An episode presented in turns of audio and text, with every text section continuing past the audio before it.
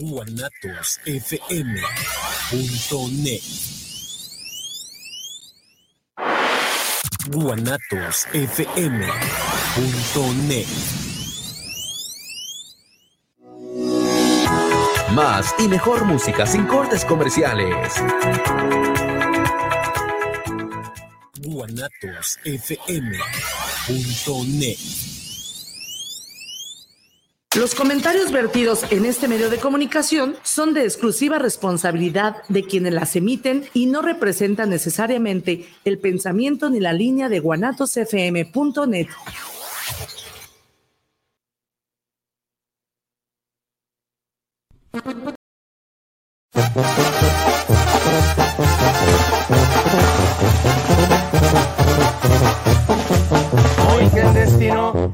trajo hasta esta tierra, donde el Pacífico es algo sin igual. Es necesario la banda del recodo para cantarle un corrido más atrás. Sé que debo cantar con toda mi alma a esta gente que es puro corazón. A ver si llega mi canto a la montaña y hasta en el faro se escuche mi canción. ¡Ay, qué bonito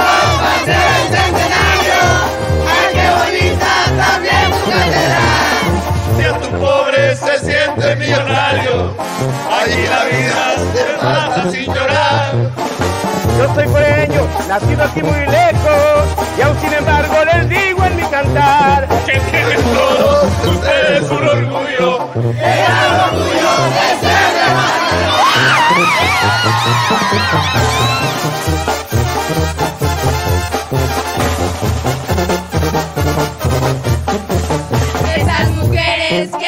por mujeres, ante las rosas las pueden comparar. Porque el aroma que tienen los claveles los tienen ellas y tienen algo más. y de los hombres, pues que podría decirles que son amigos y nobles en verdad, y que olviden sus típicas arañas, que es todo lo que hay en más atrás. ¡Ay, qué bonito el paseo del centenario! ¡Ay, qué bonita también su catedral! ¿Acaso un pobre se siente millonario? Aquí la vida se pasa sin llorar.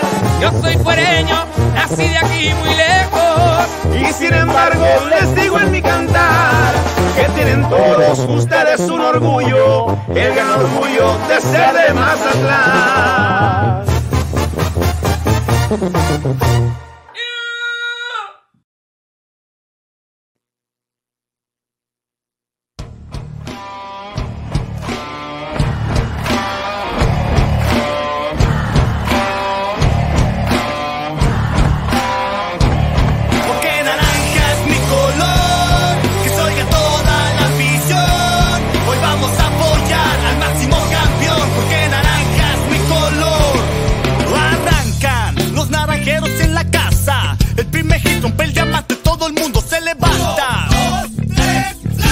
Juana por su casa roba base y se va, pega un cuadrangular, nadie los puede parar. Palo a palo avanzando y no se quedan atrás. El locutor narra la acción, naranjeros de hermosillo listos para ganar. La gente se aloca, se pone guapachosa, todos brincando en el estadio Sonora. La gente se aloca, se pone guapachosa, todos gritando en el estadio Sonora. Porque naranja mi color,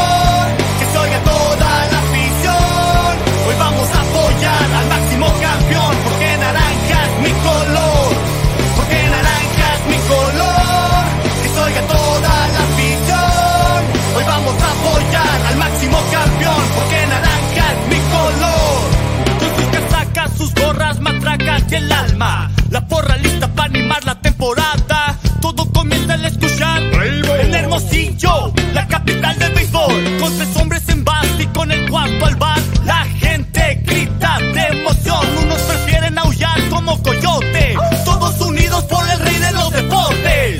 La gente se aloca, se pone guapachosa. Todos brincando en el estadio Sonora. La gente se aloca, se pone guapachosa. Gritando en el estadio Sonora. Porque naranja es mi color. Que se oiga toda la afición. Hoy vamos a apoyar al máximo campeón. Porque naranja es mi color.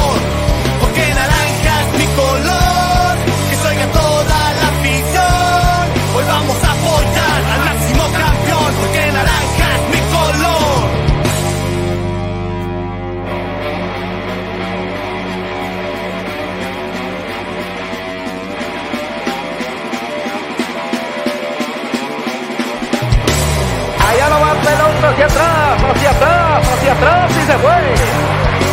5 a 0 Hermosillo en la primera entrada. Lo ponchó para el tercer out. Se acabó la entrada, el juego, la serie y la campaña de Liga Mexicana del Pacífico.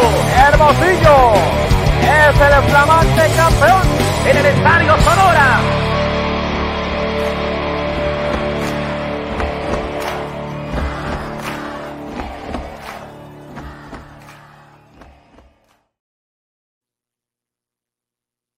Oye, ¿qué pasó con los mochis, pues? ¿Eh? ¿Qué pasó? ¿Los mochis? ¿Eh? No, pues ya. Ya me dijiste todo con eso. Vamos a marcar a don Guillermo, que va a entrar ahorita también don Guillermo de una vez. No, no, no, no, no. A ver, a ver. Bueno. Don Guillermo, ¿cómo está? Bien, hola, buenas tardes. Ya estamos aquí, don Guillermo, en el programa de más de Aquí, aquí, aquí, aquí andamos. También gusto en saludarlos. Gracias, gracias. Sí, sí, este, pues eh, hoy que inicia la serie final de la Liga Arco Mexicana del, del Pacífico, eh, como decíamos cuando empezaron los playoffs, los favoritos son los naranjeros y hasta ahora han cumplido con los pronósticos, pero Luis Carlos Rivera ya tiene a los venados en la final.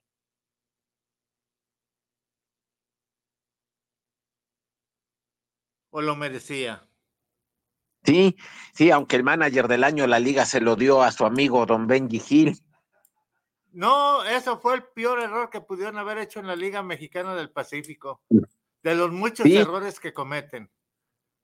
Sí, sí, levantó al equipo, pero no estuvo la temporada completa, no ganó una serie de playoff y, y Luis Carlos Rivera con un equipo en el papel más modesto que Tomateros y que Naranjeros ya, ya está en la final. Exactamente.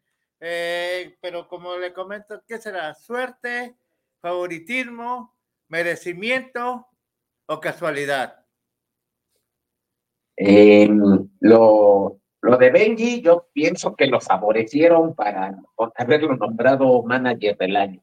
Correcto, ahí Y, estamos de acuerdo. y- y- y a estos dos equipos que llegaron a la final, a Naranjeros y Venados, nadie les regaló nada. Me parece que están ahí por merecimientos propios.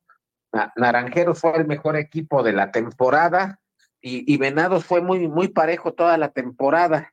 Eh, y, y aparte de Luis Carlos Rivera, tiene en el cuerpo de coaches a, a Juan José Pacho, el que ha ganado las dos series del Caribe que tiene en su historia Venados, un histórico de esa organización, y a Roberto Pérez, que, que, que con una labor callada ha sido un buen manager y un buen coach, tanto en verano con, con Leones de Yucatán y con varios equipos, y Es eh, correcto. y ahora en invierno tam- también ha apoyado mucho a Luis Carlos Rivera. El favorito es Naranjeros, pero que se cuide porque, porque Venados no va a ser un rival fácil. Fíjese que Venados ahí tiene un detalle muy importante. Mientras no batea el primer y segundo bateador en el line-up, se envasen, Mazatlán no va a hacer nada. Pero si se envasan, puede ganar el juego. Pues envasándose pudiera ser que ganaran, porque simplemente el picheo hoy de Hermosillo va a estar muy, muy cerrado, va a estar cerrado. Va, va a meter a, a en- lanzar. Sí, dígame. Hay varias cosas en esta serie. Eh, primero, eh, la ventaja de localía la tiene Naranjeros por haber sido el mejor equipo de la Correcto. temporada. Ujú. Entonces, eh, si, si Naranjeros gana hoy y mañana y pone la serie 2-0, ya va a estar muy cuesta arriba para Venados. Pero si Venados puede sacar un juego en Hermosillo, que a eso le deben de tirar hoy o mañana, eh, el parque más difícil para batear en la Liga del Pacífico es el Teodoro Mariscal. El Mazatlán, debido- que, que- un, que un juego en Mazatlán se juega muy diferente a cualquier otra plaza de la liga. exactamente, la presión atmosférica tiene mucho que ver y la humedad. Ahí la pelota tiende a arrastrarse y no volar realmente. Para botar la bola ahí hay que darle con mucho poder y, y batazos que en cualquier otro estadio de la liga, ya no digamos Guadalajara, por ejemplo, que es el estadio de mayor bateo de la, de la liga, Sí. que en cualquier otro estadio serían jonrones, ahí son un elevado de rutina a los jardines. Exactamente, exactamente en Mazatlán. Hay que darle con La bola ganas. no, no vuela. Él es, él es el equivalente de Mérida o de Tabasco en la Liga Mexicana de Verano. Exactamente. Ahora, don Guillermo, ¿usted cree que Culiacán honestamente le dio a Mazatlán la facilidad o Culiacán no tuvo realmente los... No, eh, este, los tomateros batallaron toda la temporada. Alfredo Amézaga cumplió al, cal- al calificarlos, pero pues el segundo equipo más ganador de la liga, pues es la exigencia siempre es el campeonato. eh, tiene un presupuesto mucho mayor que, que Venados, pero en, este momento está más enrachado en un mejor momento Venados y, y pues, pues se vio, eh, Venados fue muy superior en toda la serie. Sí, exactamente. Eh, Culiacán le faltó, desde el principio de temporada le faltó manager, le faltó una buena adquisición de peloteros por la directiva, le faltó quitarse a ese montón de viejos coach que tiene, que son una lacra realmente para Culiacán. ¿Cómo ve, Yo, pienso que, que cuando acabó el ciclo de Benjamín Gil, eh, eh, no solo era sacar a Benjamín Gil, era sacar, hacer una limpia total y una reestructura total en la organización, desde directivos hasta peloteros. E iniciar un proceso de reconstrucción que a lo mejor les lleva una o dos temporadas. Mi, yo, yo considero que no solo era el cambio de manager, el cambio de manager debió de haber venido con una renovación completa del equipo. Sí. Y no, no, no, no. No lo Sí, hubo. Sí, o sea, no, eh, sí, sí le costó mucho trabajo a Alfredo Amézaga, pero no solo eso, es que lo cambiaron a él, pero trae todo el lastre anterior, por así decirlo. Aparte de que Amesa ganó ese, no era el indicado para manejar Culiacán en ninguno de los aspectos. eso. Eh, para un equipo tipo Naranjeros o tipo o tipo Naranjeros tiene a Juan Gabriel Castro. Juan Gabriel Castro dirigió a la selección mexicana que calificó a los Juegos Olímpicos. Ya sabemos después lo que pasó, que lo quitaron misteriosamente para poner a Benjamín Gil, que fue a hacer el, ridículo a Tokio, que México no ganó ni un juego en, en Tokio. Pero el que calificó a ese equipo también en el preolímpico de Tokio, ganándole a Estados Unidos, fue el equipo dirigido por Juan Gabriel Castro. Y con toda la experiencia que ya tiene eh, coach en, en, la organización de los Phillies de Filadelfia, es el mexicano que más temporadas ha, ha jugado en, en grandes ligas como pelotero de, de posición, eh, experiencia en Liga Mexicana con los, con los Diablos. Eh, en cambio, Tomateros, pues prácticamente metió a un manager debutante que, que, como si fuera a adquirir experiencia con ellos, y lo que se espera de una organización como Tomateros es que ya tenga un manager de renombre que lleva al equipo a pelear el campeonato, no que venga a aprender. Exactamente. Aparte de que a Mésaga, créamelo, créamelo, no tengo nada contra él, pero es uno de los eh, personas en el béisbol más pedantes, más mal educados en el béisbol de la Liga Mexicana, Arco Mexicana del Pacífico. Eh, en una expulsión que nos tocó estar en Culiacán, jugando contra el equipo de las Charras, este, hubo un, un eh, malentendido, un pelotazo y se armaron los, los trancazos. Pero no, no bastó eso sino que él se dejó ir contra los umpires. ¿sí? Le estuvieron explicando, le dieron santo y seña, pero como el señor no tiene ese cerebro apto para ser un manager, y menos de Culiacán, que no lo vuelvan, esperemos que no lo vuelvan a contratar, este, todavía sale, va al home, le agarra tierra, tap- cubre el home y todavía les dice, métanselo por el trasero. No, Sí. espantoso. Todavía Guardando. eso. ¿Usted cree que sea una persona digna de estar en Culiacán manejando el equipo de los Ley? Aparte de que Héctor Ley le aplaudió. In- in- increíble. Sí, sí. Estas situaciones con, con este con tomateros, que eh, a eso me refería hace rato, que el equipo requiere una reestructura y no solo el cambio de manager. Desde que murió Juan Manuel, Ley y, y que eh, tomó las riendas Héctor Ley, algo que pasó internamente y un problema fuerte directivo y que no se ha arreglado es que excluyeron a los hijos de Juan Manuel de, de la directiva. Yo recuerdo en la serie del Caribe del 2017 eh, cómo hasta eh, al del sonido local a Jorge Niebla, el caifán, le prohibieron mencionar el nombre de Juan Manuel Ley a lo largo de toda la serie del Caribe.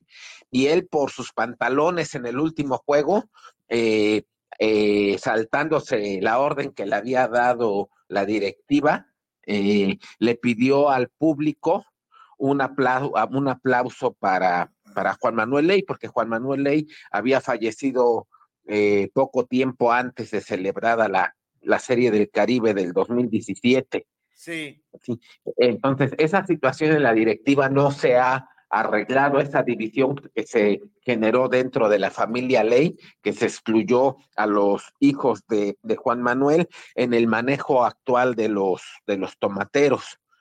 Según se Sí. entiende, sí, dígame, dígame, dígame. Ah, es que, que Juan, Juan Manuel eh, fue dueño de los tomateros, que era el equipo que fundó el papá, cuando Juan Manuel Leifón, que él empezó el patrimonio fami- familiar con aquella tienda de abarrotes en Tayoltita, porque ellos en el comercio no se iniciaron en Culiacán, se iniciaron en, en Tayoltita. Eh, ya cua- cuando murió el papá Juan Manuel Leifón, el que eh, heredó eh, tanto las riendas del negocio familiar de Casa Ley como del equipo de tomateros fue el hijo mayor, Juan Manuel Ley López, y después él incursionó a la Liga Mexicana de verano comprando o asociándose con el gobierno de Coahuila, con los zaraperos de Saltillo. Saltillo, sí. Los, los hizo bicampeones en el 2009-2010. eh, y ahí eh, metió a manejar al equipo a un sobrino, a, a un hijo de uno de sus hermanos, que era eh, Sergio Ley Cebada. Pero a- algo pasó cuando él murió, porque cuando él murió, el que quedó al frente de Tomateros fue Héctor Ley, pero excluyeron completamente a los hijos de, de, Juan Manuel Ley López. Ahí precisamente, según los rumores, las malas lenguas o las buenas lenguas, el chisme bueno, el chisme malo, este, el equipo se lo apropió, apropió por sus pelotas. Héctor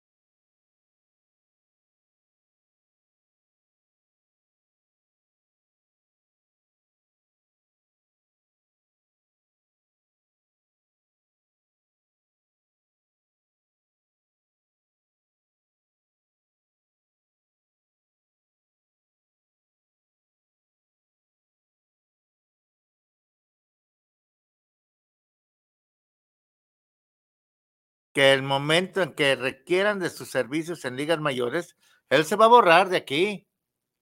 Sí, sí, se- sería la condición en la que lo acepten. Yo pienso que va a ser muy difícil que le den chamba de manager en ligas mayores en este momento. No, pero no, lo, no va a lo que sí podría ir sería como coach, digamos.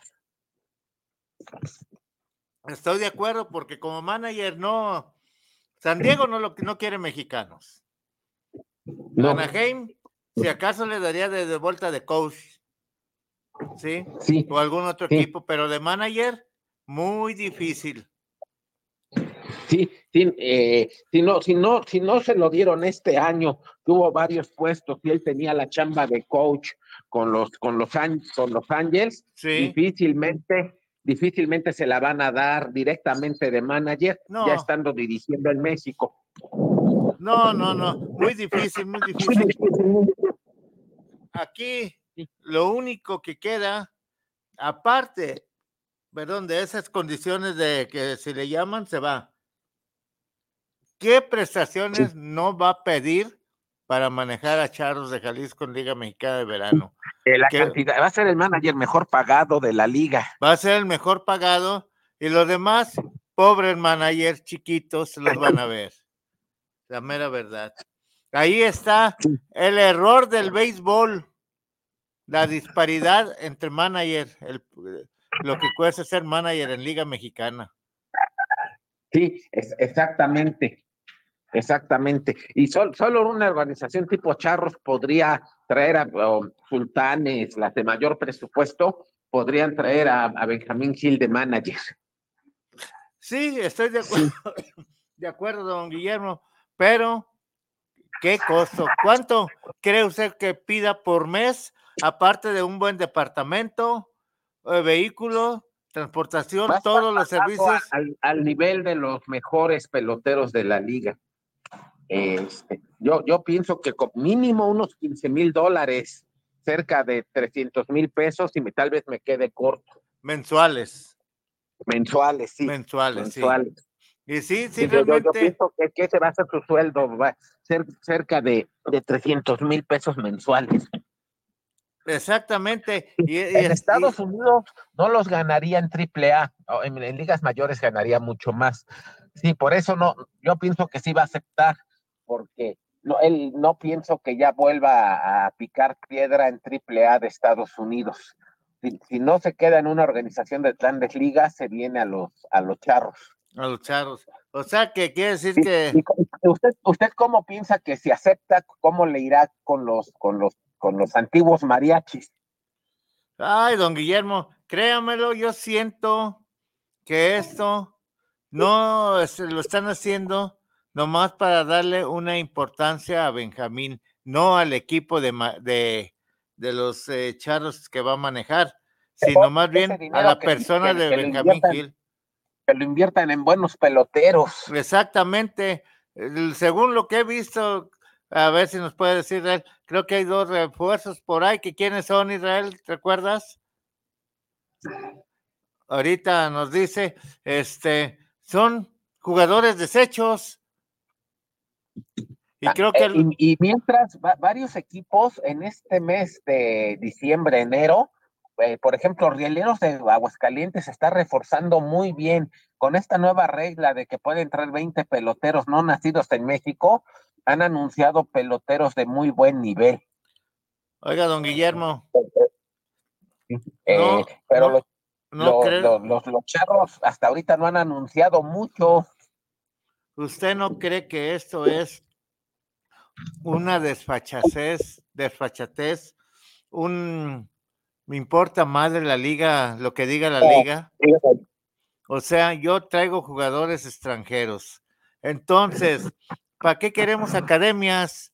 ¿Para qué queremos Aquí, escuelas de En béisbol? el, en el programa hemos insistido muchísimo Sí, hemos insistido muchísimo que, que a la liga no le, en su centenario que se cumple el año entrante en el 2025, que a la liga no le, no le tardan en estallar muchos problemas, que lo que ha hecho es como barrer la basura debajo del de la tapete. alfombra, sí. Ha, ha- ha escondido, ha escondido todo, pero estos problemas, esta basura que, que se le está acumulando debajo del tapete, en algún momento le van a estallar muchos problemas por diferentes lados. Por lo pronto ya le estalló uno que la liga no ha dicho nada. El problema de Carlos Lazo, el dueño de los generales de Durango, Con los que problemas tiene que una, trae. tiene, tiene una orden de aprehensión, no fue detenido porque tramitó un amparo, pero aparte de la orden de aprehensión, ya tiene orden de que el gobierno le incaute todos sus bienes por este problema de fraude que, que le estalló. Yo pienso que la liga debió de haber hecho- dado una declaración firme de, de cuál es su postura ante este problema y no ha dicho nada. No, aquí la liga tiene que hablar y, y rápido ya, porque el tiempo se viene mejor nos encima. estamos enterando por, por diversos medios de, de todo el problema de, por, por ejemplo, em, ¿qué va a pasar si él pierda el equipo? La, eh, se va a jugar con 19 equipos, se va a, ca- a- a jugar con 20, va a seguir el equipo en Durango, lo van a cambiar de plaza. Oiga, don Guillermo, aquí me, in- me inclinaría que si la liga recoge al equipo, lo va a mandar a lo que ha sonado mucho, Reynosa, Tamaulipas. Es, es- es- es- es muy, es muy probable. Me, me- me- me voy, me voy a cambiar de, de lado. Muy bien, don Guillermo, muy bien. Sí, no, no, no. La liga, como dice don Guillermo, está tapando un problemón, pero problemón marca diablo. Y sí, oiga, hay que mandar un saludo al doctor Romo. Un saludo al doctorcito Romo. Que se ve muy elegante con esa gorra de los naranjeros. Él ni es naranjero. Dámela ya, no, ya ahí muere. ¿Eh? Deja ponérmela otra vez y traje otra. A ver. Vamos a salir igual. Doctor Romo, ¿por qué no te comunicas? Por favor, pero dame tu número y ahorita te marcamos. A ver, espérame, espérame. A ver. A ver, mándele decir al doctor Romo. Doctorcito, ¿cómo estás? Que se reporte. Eh, doctorcito, repórtate para que nos hables de los naranjeros de Hermosillo. De los malanjeros de Hermosillo. De los palanqueros de Hermosillo, por favor. Los, los naranjeros, como les dicen sobre todo la gente de Obregón. Y, y Gamezaga hubiera sido un buen manager para, para los Yaquis, por ejemplo, pues oriundo de la ciudad, to- toda su carrera eh, en la liga con, los- con los Yaquis. Sí, como que era un mucho mejor equipo para que él iniciara su carrera de manager, los Yaquis, que los Tomateros. De hecho, para lo que se espera de los Tomateros, eh, para muchos Es otros managers y sótano. muchos otros equipos, digamos, Navojoa, incluyendo Cañeros, pues haber llegado, haber avanzado una ronda en playoffs y quedar entre los cuatro mejores equipos de la liga, hubiera sido una temporada aceptable. Pero para, para Tomateros, que aspira al campeonato, el segundo equipo más ganador de la liga, es, para mí es un fracaso el, el no haber llegado a la serie final.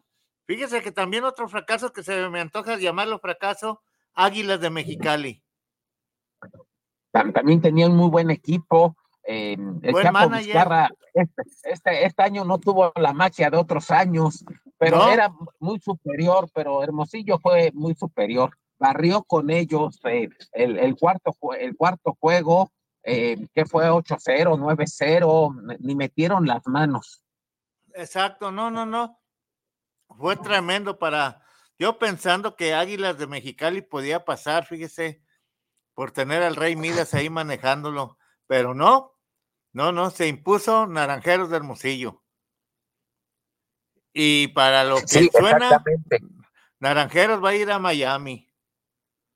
Sí, eh, y aquí, y aquí lo dijimos eh, cuan- el- cuando acabó la temporada, que el Sí. equipo que se veía más fuerte era, era Nar- Naranjeros. Naranjeros de Hermosillo.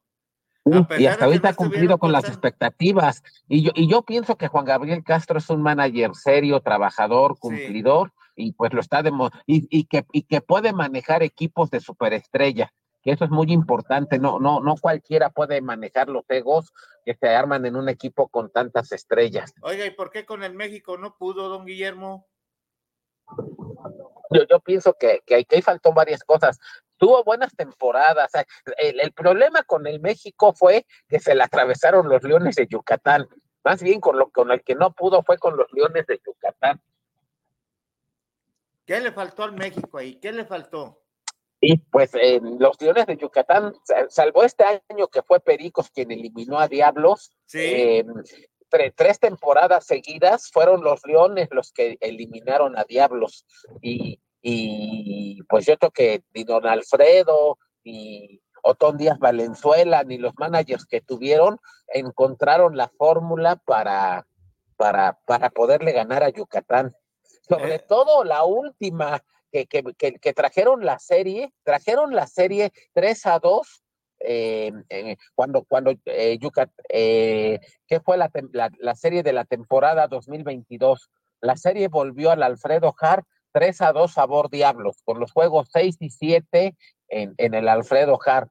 En el juego 6 tenían ventaja de 8 carreras y se vino la lluvia y ya no se pudo concluir el juego. Y el otro día que se reanudó, me parece que fue la quinta, sexta entrada, los Leones le remontaron esa ventaja de ocho carreras. Ahí en la En sexta entrada, sí.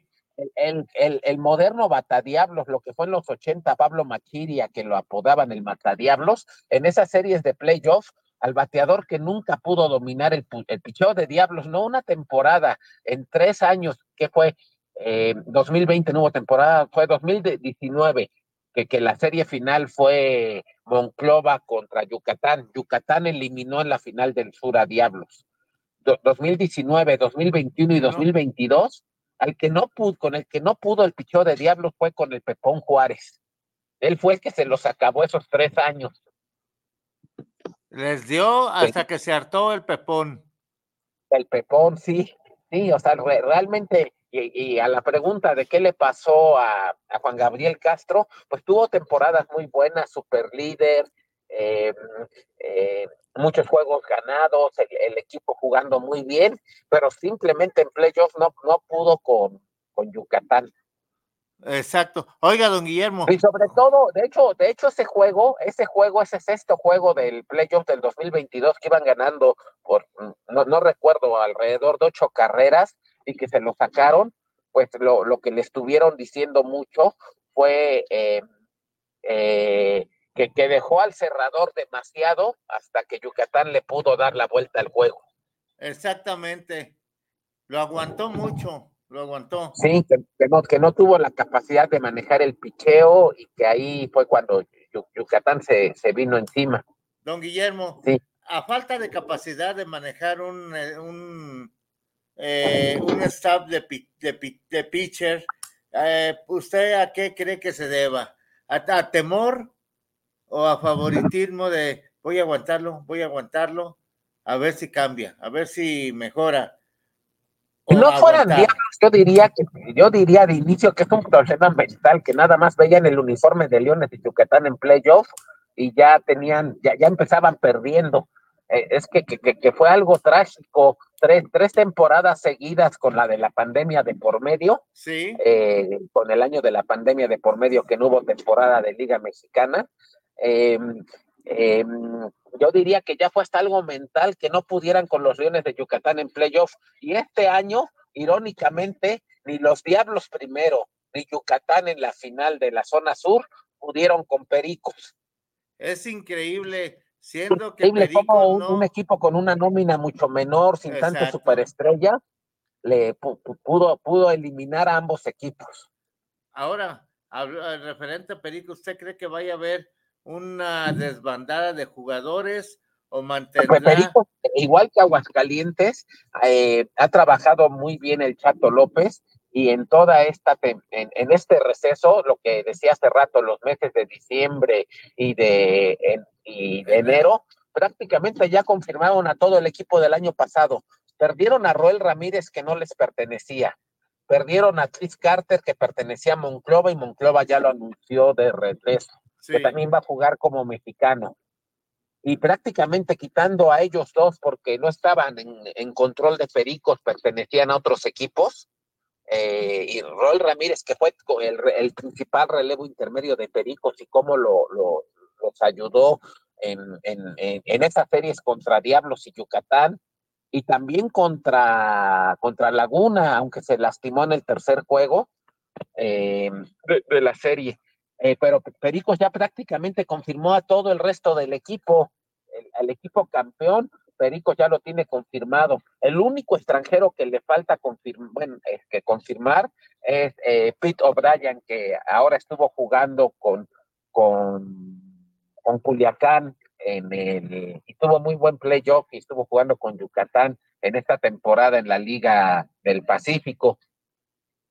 Ta- ayer, ayer confirmaron a, Jorge Camacho, a Andrea Gabriel Linoa, a Pepericos, eh, aparte de que ya confirmó prácticamente a todo el equipo que fue campeón, ya anunció también a- que va a aprovechar esta nueva regla de los 20 extranjeros y ya anunció a, a- varios de los que eh, de los que van a ocupar el, nombre, in- incluyendo al primera base que va a sustituir a, a Tris Carter. Sí, en los Pericos ya, ya, ya, eh, ya igual, igual que, que varios equipos, eh, ya, ya empezó a moverse y ya está firmando peloteros para, para la siguiente temporada.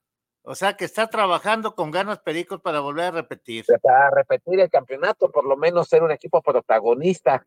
Yo- Exacto. Yo sigo insistiendo que, que lo que hizo Pericos de ganar el campeonato, y más en la división donde están Diablos y Yucatán, que, que hay que decirlo, tienen mejor equipo, mejor roster, eh, pe- peloteros eh, eh, estrellas, no, no, no, no tanto como Pericos, pero pues a Pericos se enrachó y les ganó a los dos en playoffs.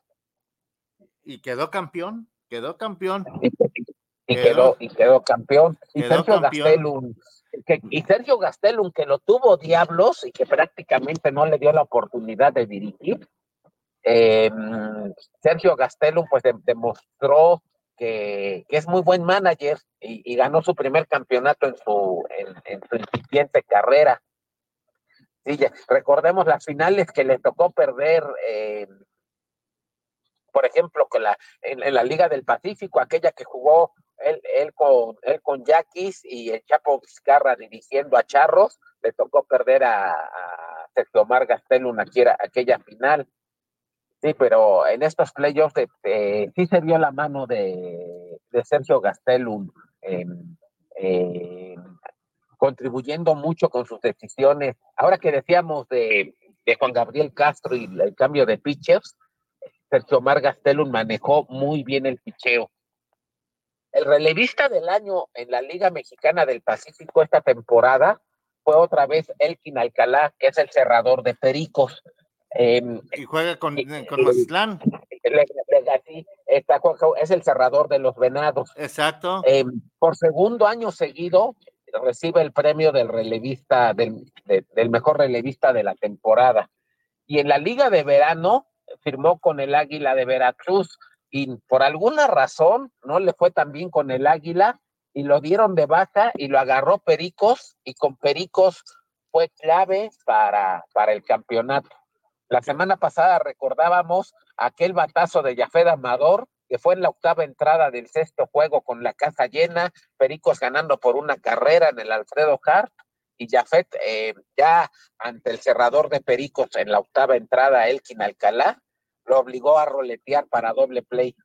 Ese fue, digamos, el batazo clave de la serie y que, que le dio el campeonato a Pericos, pues eventualmente el campeonato a Pericos. A Perico, exactamente. Si Café responde y Diablo se va arriba, eh, ¿Quién sabe? pe- sí, yo, yo pienso que el séptimo juego lo gana Diablos también. Y ahí Sí, quedarían campeones. No, no, no, no, no hay campeón sin una dosis de suerte. Exactamente. Es lo que le preguntaba, ¿suerte o qué, don Guillermo? Y Sí, ahí, también, también, sí. eh, no, sí, eh, de- de- debe de ser calidad que nadie le regale nada, pero siempre la suerte acompaña al campeón. sí. Así es. Ahora, ¿por qué? ¿Por qué, pues, no le dan chance a Omar Gastelum de demostrar, como en el México, algo de lo que sabe como manager? Sí, eh, mm, pues ya se va a quedar con Pericos y no pienso que Pericos lo suelte en un tiempo. Le van a hacer Sí. contrato por varios años, me imagino.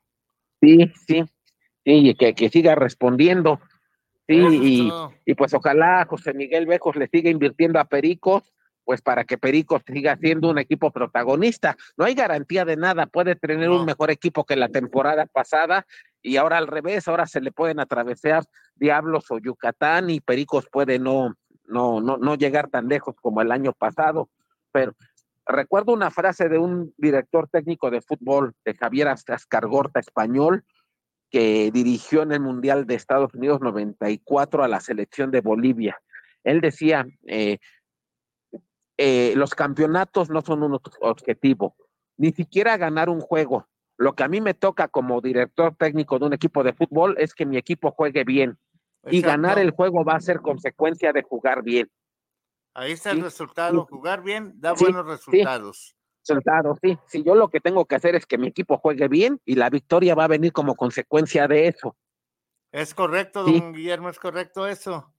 O sea que eso también se puede aplicar al béisbol. Esa es la labor del manager, dirigir bien, conjuntar bien al equipo, manejar los egos que decíamos hace rato y, y, la, y entender que la victoria es consecuencia de jugar buena pelota. Así es, ni más ni menos, don Guillermo. Ahora, fíjese que, como comentábamos al principio, hoy inicia la serie final por el campeonato de la LAMP que ahí va a estar usted precisamente, si Dios nos permite, en Mazatlán el martes. Sí, exactamente. Este, ya le mandaremos avisar eh, dónde presentarse para recoger su acreditación para esta serie. hoy, voy, a estar representando a Guanatos FM y pues esperemos que, que nos vaya bien en Mazatlán, que nos toquen buenos juegos. Exactamente, y qué mejor que usted, don Guillermo. Sí, sí, pues estuvimos en la serie final de la Liga Mexicana de Verano y ahora en la serie de final de la, de la Liga Arco Mexicana del Pacífico. Sí, hoy inicia John Van Meter contra Braulio Torres Pérez. ¿Qué le parece? ¿Cómo ve el picheo? ¿Va a estar un juego abierto o cerrado? dos pitchers buenos. Braulio Torres Pérez, uno de, de los mejores abridores zurdos que, que ha ganado relevancia en los últimos años. Él debutó en la Liga Mexicana con Pericos y eh, el, al inicio de la temporada pasada lo, lo, lo, cambiaron y, Van Meter pues enfrentó a Pericos eh, en la serie final de la Liga Mexicana porque en, el verano pertenece a Laguna. De hecho, fue, fue, el abridor estelar, fue el abridor estelar de Laguna toda la temporada 2023. O sea, ¿cuántos años lanzó Braulio Torres con Pericos, don Guillermo? Estaría como unos cuatro años más o menos. O sea, cuatro temporadas. Cuatro, sí, cuatro temporadas y pichó, pichó bien en Puebla, que sacar outs en Puebla no es fácil. No es fácil, Puebla es un estadio muy difícil el picheo. Casi a, a, dos, a 2.150 metros sobre el nivel del mar, pues la pelota, contrario a Mazatlán, en Puebla vuela y, tuvo buenas temporadas con Pericos. Ajá.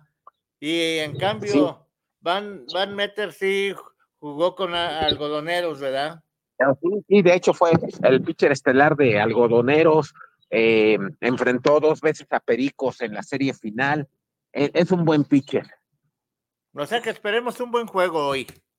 Sí, sí, y, un, y, un, y un duelo y un, eh, un duelo de un duelo de picheo. Yo insisto que el que sale como, como favorito es em, Hermosillo por, por, por, la temporada, pero no hay que menospreciar a, a Venados.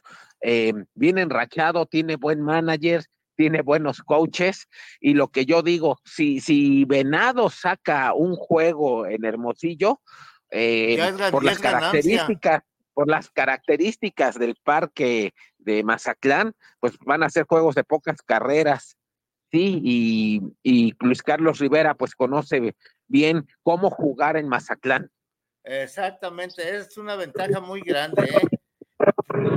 Fíjese que en Mazatlán los juegos se disfrutan más, se siente más el ambiente eh, del pelotero dentro del campo y en la tribuna. Y en otros estadios, muy buen, una muy buena pelota, juegan muy diferente a Liga Mexicana del Pacífico, pero no se siente esa, eh, vamos a llamar como una cualidad que se adquiere ahí, que se gana, que se siente en Mazatlán. porque hay muy, en- simplemente en Mexicali, Mexicali, Hermosillo, los aficionados son, son fríos, son fríos. El equipo necesita ir ganando, ganando, ganando para estar con apoyo 100% a ya sean naranjeros o águilas. Pero, Pues nada más, eh, dígame. tanto Charros como, como, o sea, Benjamín Gil con Charros y Alfredo Amézaga con, con Tomateros no pudieron ganar en, en Mazatlán. Ajá, ajá, Bueno. Benjamín Gil, Benjamín Gil sacó un juego, pero se les indigestó mucho los venados. Eh, Culiacán, eh, la serie pasada inició en Mazatlán y la serie llegó a Culiacán con ventaja para, toma- eh, para venados de dos juegos a cero. Y, o sea, Ven- Venados es muy fuerte de local. Sí, aún así, pienso que, que el favorito es, es Hermosillo y que Hermosillo tiene mejor equipo y que eh, es muy probable que vamos a Hermosillo en Miami. Esperemos que sí, y más que usted va a andar por allá, don Guillermo. Y que México ya le toca ganar una serie del Caribe desde el 2000, la temporada 2015-2016, que, que, que México, que fue Venados precisamente el último equipo mexicano en ganar una serie del Caribe, con Juan José Pacho de manager en Dominicana, eh, que el juego final se decidió con un jonrón del Chato Vázquez, que fue como refuerzo. Pues hay que estar pendiente de hoy que empiece esta serie, porque hoy, el que gane hoy, Sí, ya lleva un históricamente el que gana el primer juego gana la mayor parte de la serie. ya lleva un 40% de Dale. adelanto. El que gane Sí, hoy. y, y si es Mazatlán, pues ya habrá sacado un, triun- un triunfo de visitante y la verdad ha arrebatado la ventaja de localía a los, a los naranjeros. Y lo único, pues no nos queda más que verla por Sky, que, que es la que, cadena que tiene los derechos de transmisión. Oiga, don Guillermo, ¿y qué ha sabido? ¿Cree que siga eh, este, esa empresa Sky transmitiendo Liga Mexicana, Liga Pues no, no, no, no han dicho nada, pero como el contrato es multimillonario, pues pien- pienso que sí, porque pues el poderoso caballero eh, es una muy buena parte de los de ingresos que tiene la liga con el contrato con Sky. Es lo que hemos dicho, la diferencia entre ambas ligas. Mientras la Liga del Pacífico vende los derechos de transmisión por televisión y recibe muy buen dinero de Sky, la Liga de Verano no cobra los derechos de transmisión y se los da a la cadena que los quiera transmitir y pues eso ha hecho que más de 10 cadenas entre streaming y televisión abierta y televisión de cable transmitan a la, a la liga de verano, como que son dos enfoques de negocio diferentes. Sí. Una, una dice, a mí me interesa que difundan mi producto aunque no me paguen. Y la otra dice, no, tú págame eh, si quieres transmitirme. Sí, eh, lo- y lo que se hizo es la serie final de la Liga Mexicana fue muy vista porque más de 10 cadenas de televisión la transmitieron y esta serie final de la Liga del Pacífico va a ser muy poco vista porque eh, muy poca gente a lo largo de- del país tiene Sky.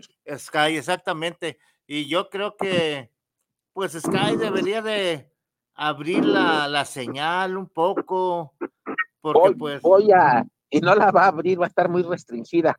Sí, voy a entrar a un túnel, me voy a quedar sin señal un minuto, ahorita le vuelvo a llamar. Muy bien, Sí, vamos a un corte de identificación y regresamos con don Guillermo. A un corte, Israel, vámonos.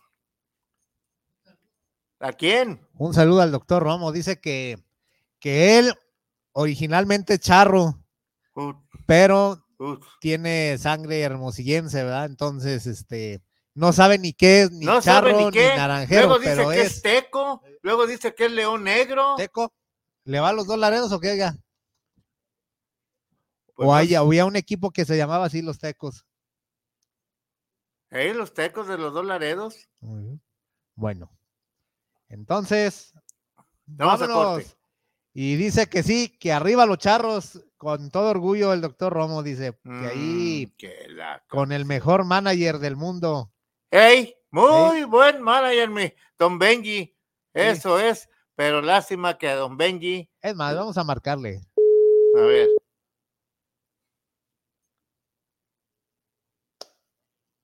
Ahí está. Doctor. Doctor, doctor. ¿Cómo está, ingeniero? Pues aquí queriendo hablar de béisbol con don Guillermo. ¿Cómo ve? ¿Ves, médico? Y Saludos ya- para los dos. Gracias, gracias. Oye, médico, decídete de qué, a cuál le vas, a qué, qué equipo apoyas, porque pues tanta variante que tienes, pues lo desubicas a uno. Primero dice que le vas a los tecos. ¿cómo vari- Luego que Hermosillo. Luego que a Culiacán. Y ahora me sales que con los charros. ¿Cómo?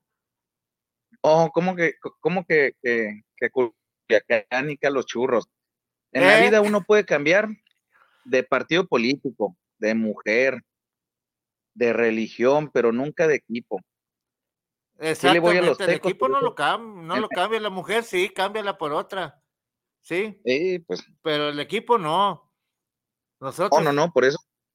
Sí, le voy, sí le voy a los tecos, pero, pero es de otra disciplina. Ah, del fútbol, soccer. Sí, sí, sí. Eso sí, sí, es. sí. No, qué bueno, qué En- bueno. ¿Y cómo has estado, doctor? Pues aquí sacando el país adelante, fíjese, y, y disfrutando la euforia de, del que sí es mi equipo en béisbol de los naranjeros, ¿no? Hoy, ¿crees que ganen? Sí, sí, sí, sí. Las Pizarra, estadísticas y todo y favor. Mande. tu pizarra, ¿cuál sería para que ganara Hermosillo? No, van a ser juegos muy cerrados. Van a Lo ser juegos cerrados, dos- sí, pero así eh, va a ser diferencia de una dos carreras máximo, me imagino. A lo mucho de dos carreras, porque los dos se reforzaron muy, muy, muy bien con el picheo y es lo que han estado haciendo. Van a ser juegos muy cerrados en, en Hermosillo y en el Teodoro. Fíjate que me da gusto que hayan seleccionado a Manny Barrera, un pitcher de gran experiencia y mucho colmillo de arriba de la loma. Y más para estos juegos de campeonato. Y lo, lo malo, lo malo de, de los refuerzos que agarró el Mostillo en el picheo, pues es que vienen de, de, de los venados, vienen de pegarles. Exactamente, les pegaron a, a Manny y, pues ahora tiene que, ¿cómo se llama? Dar lo mejor que pueda para cambiar ese eh, concepto que quedó con las personas. ¿Sí? Pues es que el deporte está de revancha, así que mejor que en una final. Exactamente, médico. Ahora, ¿qué te parece? Mira, hoy, hoy tira Van Meter, mañana Barrera, el martes Wilmer Ríos y Zach Maxson. ¿Cómo ves el- los pitchers anunciados para estos cuatro primeros juegos? No, pues es que toda la serie se, se vaya así a los siete juegos, va a estar de picheo, va a estar cerrado. Yo, yo no veo más allá de dos carreras por juego de diferencia. ¿eh? Ojalá. Tendría por- que pasar una, una catástrofe para que, que alguno se, en algún juego se separe por mu- mucho. Porque los venados también llegan encantados, nomás que todo está a favor de Hermosillo. Sí, eh, precisamente hace rato estaba leyendo el periódico de El Noroeste, precisamente, y hay ventaja en Hermosillo por los días de descanso, aunque no han dejado de entrenar, pero no es lo mismo que lo como llega Mazatlán.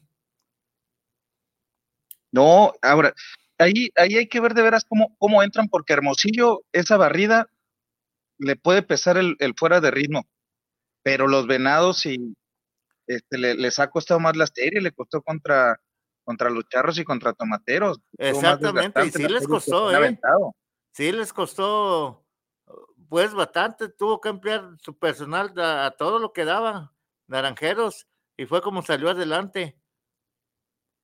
Sí, esas- no, Na- Naranjero lo, lo tuvo muy fácil, por ahí se les complicó con el Bradley, con Mayos, pero, pero Mexicali, pa- para Mexicali ya, ya era un triunfo haber llegado donde estaban. Hizo Hasta lo más difícil que era sacar a Guasave. Exactamente, médico.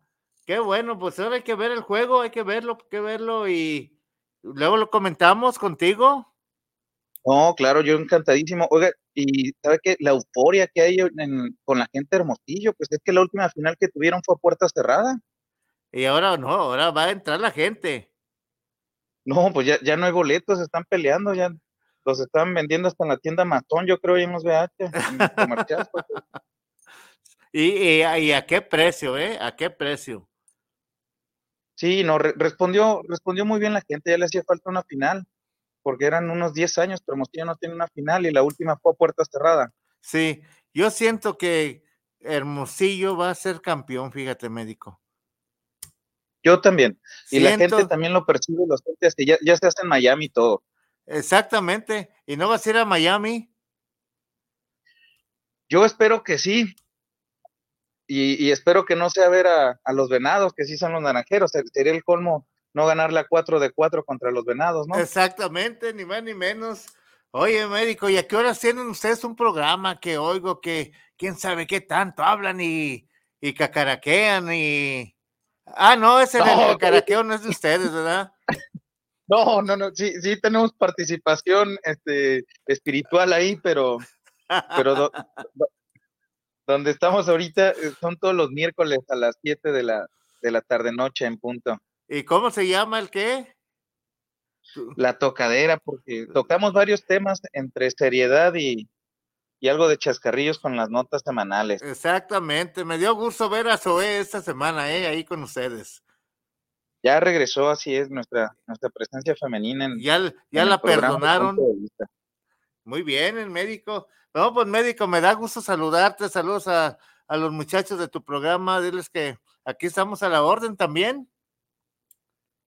Claro que sí, a ver si ya nos damos la, vuelta ahí a cabina, porque andamos este, grabando remoto. Muy bien, sí, no, no, no. Y hay que salirle adelante como sea, pero va saliendo adelante y tienes buena audiencia en tu programa, los felicito.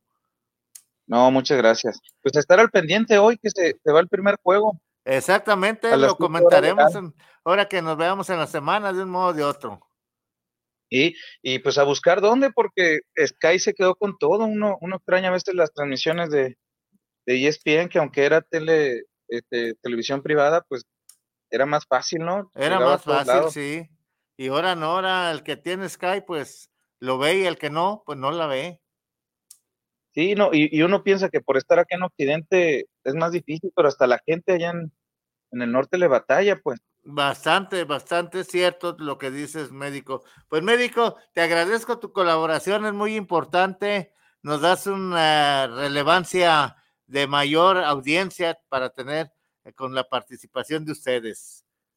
Oh, muchas gracias y pues vamos por la 17, ¿no? Vámonos. va a estar difícil, ya pero vamos. Ya estuviéramos por allá en Hermosillo, en el Valenzuela. Hombre, caray.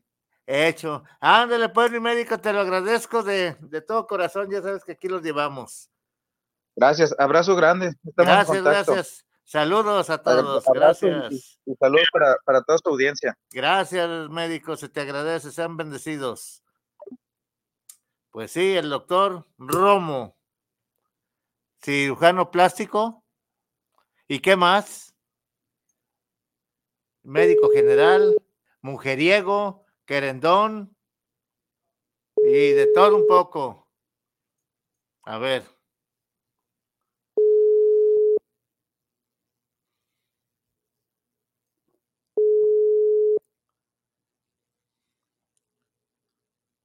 No, pues hay que hay que ver qué pasa hoy en el primer juego. ¿Qué hora es? A las 7 de hora del centro de México, creo, ¿verdad?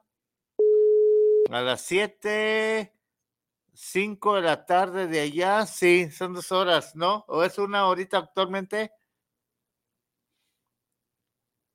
Bueno, bueno. Pues bueno, bueno. Este, bueno, diremos esa. Hay una trivia que tengo aquí a ver, a ver, ¿dónde está la trivia? Vamos a ver. Sí, mira, fíjate bien lo que dice la trivia, ¿eh? Esto es para los verdaderos conocedores. Aclaro, los verdaderos conocedores del béisbol y no villamelones o alcahuetes. Perdón que lo diga así, pero es la verdad. Aquí es esta gente que conozca el béisbol y más de la LMB. Ah, claro, ahí va la trivia. ¿A qué equipo pertenecieron esos peloteros, siendo propietario don Chara Mansur, señor.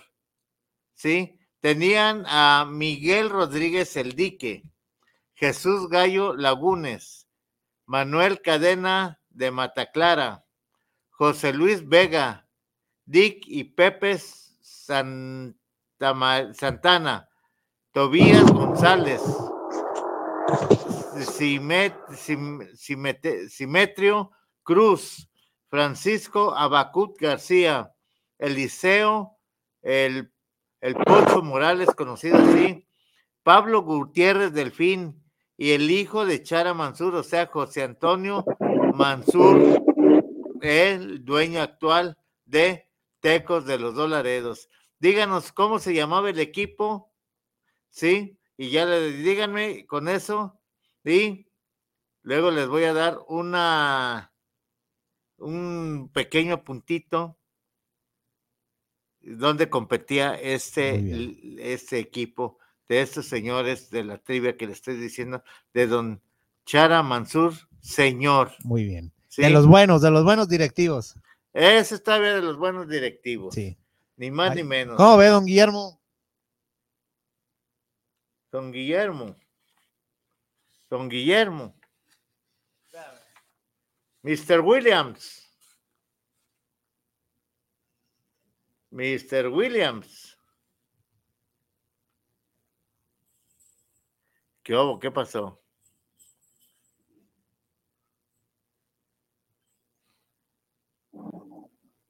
Ahí estamos, don Guillermo. Bueno. Sí, don, Guillermo. Ya estamos de regreso con usted. Le estaba haciendo hoy precisamente pasando la trivia después de saludar al doctor Romo. Eh, la trivia dice que a qué equipo pertenecían estos peloteros, siendo propietario don Chara Mansur, señor. ¿Sí? Miguel Rodríguez El Dique, así se le conocía. Jesús Gallo Lagunes, Manuel Cadena de Mataclara, José Luis Vega, Dick y Pepe Santana, ¿sí? Tobías González, Cimeterio Cruz, Francisco Abacut García, Eliseo El Pocho Morales, Pablo Gutiérrez Delfín y el hijo de Don Chara Mansur, que es actual dueño de los de Colotes de los Dolaredos, don José Antonio Mansur. Díganos cómo se llamaba ese equipo, por favor. ¿Usted sabe a, qué no sé equipo nos estamos refiriendo, don Guillermo? Sí, sí, exactamente. De hecho, Pablo Gutiérrez Delfín de ese equipo se fue a Los Ángeles de Puebla, de Chara Mansur. Eh, nació, en, nació en Córdoba, hizo sus negocios en, en, en Córdoba, tenía agencias automotrices en, Córdoba y el dueño de Los Ángeles de Puebla era de, de Orizaba, em, don Jaime Pérez Avellá, y traían una rivalidad entre ellos, sí, pues, pues eh, paisanos, uno de Orizaba y uno de Córdoba. Y después Pablo Gutiérrez Delfín de ese equipo se fue a, a los a los Ángeles de Puebla, Ángeles de Puebla que fueron, que fueron campeones en el 79, con una rotación muy buena de picheo, que tenía a Pablo Gutiérrez Delfín, Ernesto Escárraga, que después, Ernesto Escárraga, después llegó a, a, grandes ligas con los Medias Blancas de Chicago, eh, de, eh, César, eh, César Díaz también era parte de de esa rotación de, picheo que tenía Pablo Gutiérrez Delfín, César Díaz, eh, Ernesto Escárraga, eh, una, una, rotación de mexicanos que fue la base de los Ángeles Campeones de 1979. pero sí recuerda cómo se llamaba el equipo de, de, Don Chara Mansur, de origen eh, libanés, el señor pues Mansur. Al sur, sí, sí, eh, en esa época que curiosamente toda esa zona, eh, tanto de Puebla y ese corredor eh, de Veracruz, donde es limítrofe con Puebla, hay muchas familias, muchas fortunas libanesas. Sí, sí de, hecho, don, don Chara Mansur, eh, el único equipo que ha sido campeón eh, siendo equipo de expansión en la liga, o como ahora lo son los conspiradores de Querétaro y los Dorados de Chihuahua, eh, fue el equipo de Don Chara Mansur del 72 que le ganó la final a Saltillo. Exactamente, exactamente, don Guillermo.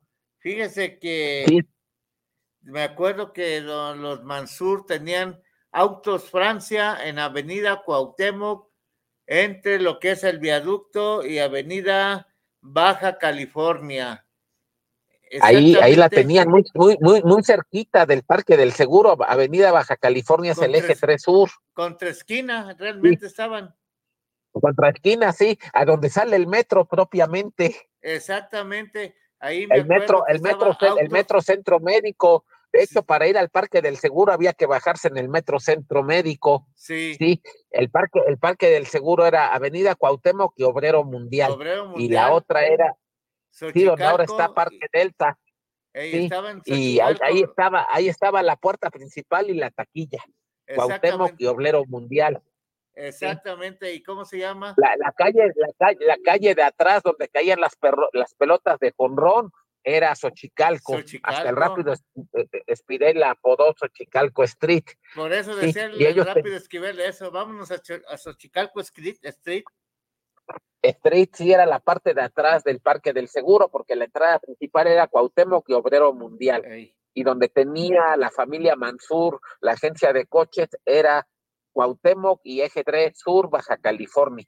Exactamente, ese Eje 3 Sur, ahí baja lo que viene a ser a, Avenida más atrás, más, atrás se llama más atrás se llama Calzada Chabacano a la altura de la Calzada de Clalpa. Sí, ya más, pasando allá Lázaro Cárdenas, más, lejano. Sí, va, va, cambiando, va cambiando de nombre exactamente en el eje central Lázaro Cárdenas cambia, va cambiando de nombre, Y, y, en Cuauhtémoc y en Cuauhtémoc vuelve a cambiar de nombre a Baja California porque ya entra la colonia Roma. Exactamente. la, colonia Roma tiene nombre de calles y de estados de la República Mexicana. Tamaulipas, Coahuila, Colima, eh, Monterrey, todo Colima, sí, Monterrey, sí, que yo conocí a un taxista que decía, para llegar a cualquier lado hay que tomar Monterrey.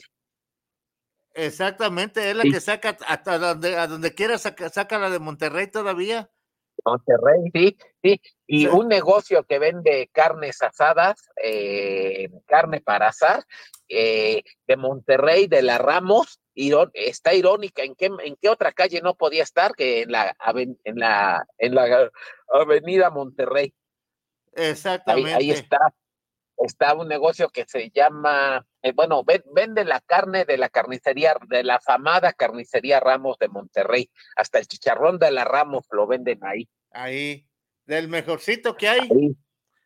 Qué bueno. exactamente. Y, está en la que la vende eh, cortes de Monterrey y, en la Ciudad de México los vende en la Avenida Monterrey. Hay que ir un día para Ahora allá. sí que para si, se va a hacer la carnita asada, hay que ir a comprar la carne de, de, Monterrey. Exactamente. Y, ese, y ese equipo de Don Chara Mansur cuando perdió la final de la liga en el 76, que la perdió con los alijadores de Tampico, que traía a, Héctor Espino, ya era don Héctor Espino, ya en la parte final de su carrera. Sí. Ese, ese equipo para mí tuvo la mejor, compararía con Los Ángeles de Puebla del 79 que acabo de nombrar, pero eh, ese equipo en el 76 trajo la que para mí fue la mejor rotación de abridores que ha habido en la Liga Mexicana. Tenía a Vicente el Huevo Romo, a Ramón Arano, el de Cosamaloapan, a, un dominicano, a un dominicano, a, José Peña, el peluche, peluche, y a un dominicano buenísimo que hizo carrera en grandes ligas, Juan, que, falleció hace unos años, pocos años, dos, tres años, Juan Terín Pizarro. Pizarro, exactamente. sí, y uno de los bateadores de ese equipo era una regadera de hits tipo Luis Arraiz de hoy en ligas mayores, Vitico de, Abadillo, buenísimo él y cómo hacía contacto con la bola. Exactamente. Oiga, don Guillermo, qué, qué, qué, qué buen béisbol era ese, ¿eh? Sí, tremendo. Y, y aparte de la rivalidad que tenía, ah, porque aparte de que, de que la familia Bansur tenía concesionarias de automóviles, don Jaime Pérez Avellá, don, Jaime les hacía competencia, porque don Jaime tenía las que les llaman nodrizas, las, estos vehículos que transportan automóviles nuevos. Sí. Eh, y su empresa de Don Jaime se llamaba Autoconvoy Mexicano y transportaba toda la producción de la Volkswagen en Puebla, porque aunque Don Jaime nació en Orizaba, desde muy joven, desde la secundaria se fue a estudiar a Puebla. La preparatoria la hizo en el Instituto Oriente, que era una preparatoria militar en Puebla. Eh, ahí estudió don Jaime y se quedó a vivir en Puebla y en Puebla hizo sus negocios y ahí tenía esa empresa de autoconvoy mexicano cuando el gobierno de López Mateos consiguió traerse la Volkswagen a Puebla, em, eh, don Jaime empezó a hacer negocios con la Volkswagen. Eh, primero, esta, su empresa le, le, transportaba los automóviles nuevos a todo, a todo el país y desde entonces ya empezaban a, exportar. Ahí en San Martín. Y también, eh, ahí entre Puebla y San Martín, ahí tienen el, lugar, se llama San Lorenzo Exactamente. Ahí está la, la Volkswagen. Diez mil personas trabajan todos los días en la Volkswagen. Exactamente. o sea, Puebla no sería, la, no tendría la prosperidad económica que tiene sin la Volkswagen. Exactamente. La, Volkswagen. Suena. La Volkswagen es, Suena raro, pero es la eh, realidad, fíjese, don Guillermo. La, la, industria que más empleos da en la ciudad de Puebla es la Volkswagen. La Volkswagen. Ninguna otra da Ninguna otra da 10 mil empleos. No. Y pura gente de Puebla casi trabaja, ¿eh? Sí, sí, toda, sí, pues está en el área metropolitana de Puebla. Sí. Y, em, y don Jaime, aparte de tener la empresa de autoconvoy mexicano de las nodrizas, también tuvo en todo el sureste concesionarias de la Volkswagen, incluyendo en la Ciudad de México, en Puebla y todo el estado de Veracruz, Tabasco, Chiapas, la, la principal empresa distribuidora de automóviles Volkswagen era de don Jaime Pérez Avella. Por eso tenía la rivalidad con don Chara Mansur.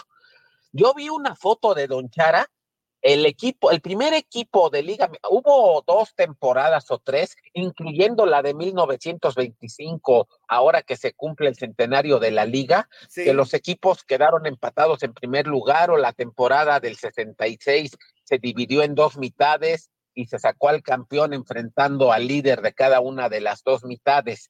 La de 1925 quedaron empatados, me parece que era el Atlario de la Ciudad de México con el equipo 74 Regimiento de Puebla, que dirigía el Matanzas Valdés, porque había nacido en Matanzas, en Matanzas, Cuba, que fue el primer manager campeón de la Liga Mexicana, y se enfrentaron en una serie final el Atlario y el 74 Regimiento de Puebla, y ahí salió el primer equipo campeón de Liga Mexicana, que fue ese equipo del 74 Regimiento pero en toda, hasta el 71, todo, hasta el 70, todos los, hasta el 70, todos los campeones eran el líder en el standing. El último fueron los Broncos, ahora que hablamos que tal vez los generales de Durango, si no se arreglan los problemas de Carlos Lazo, a lo que comentábamos hace rato en mi primera intervención, eh, que si no se arreglan estos problemas, pues la, liga le va a tener que buscar una plaza a, a, los generales y que podrían ser Reynosa, Tepic, lo que hemos hablado con Juan Elías, que el estadio de Tepic ya está listo y que los derechos los tiene el líder sindical de Morena, Pedro Ace, Tombul, y también otro, otro, otra ciudad que tiene estadio y que se ha anotado para entrar a la liga es Ciudad Juárez se podrían revivir a los indios de Ciudad Juárez. Yo pienso que estaría entre Reynosa, que el estadio, el municipio lo le ha estado metiendo mucho dinero para, para la remodelación, el de Tepic, que el estadio es nuevo, o, o los indios de, de Ciudad Juárez. Exactamente.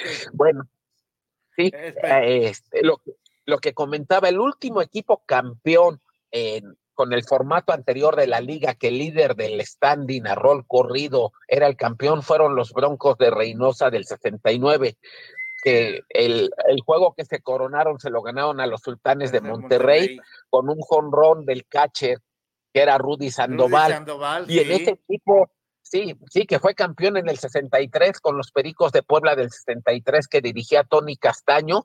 Y en ese equipo de los Broncos de, de Reynosa, el shortstop estaba que también es recientemente fallecido Jorge Fitch, que también fue el shortstop titular de los Pericos de, De Pericos Puebla. de Puebla, del- cuando Moy Camacho. 60 de- del 63 y el equipo este de don Jaime Pérez Avellá del 79 del 79 que fue campeón, el manager era Jorge Fitch, que dos años antes había hecho campeón como manager a los tecolotes de Nuevo Laredo. De Nuevo Laredo. Exactamente, don Guillermo.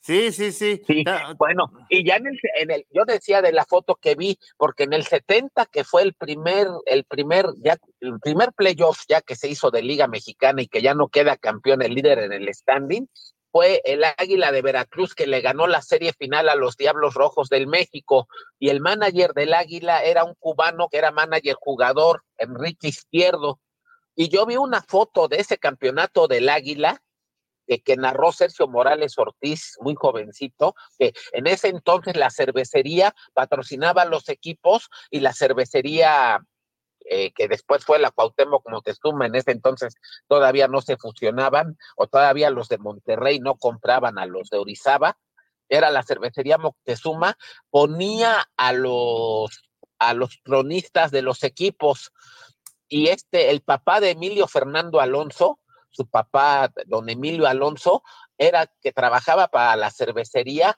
él, lo, él era el que contrataba a los cronistas. Sí.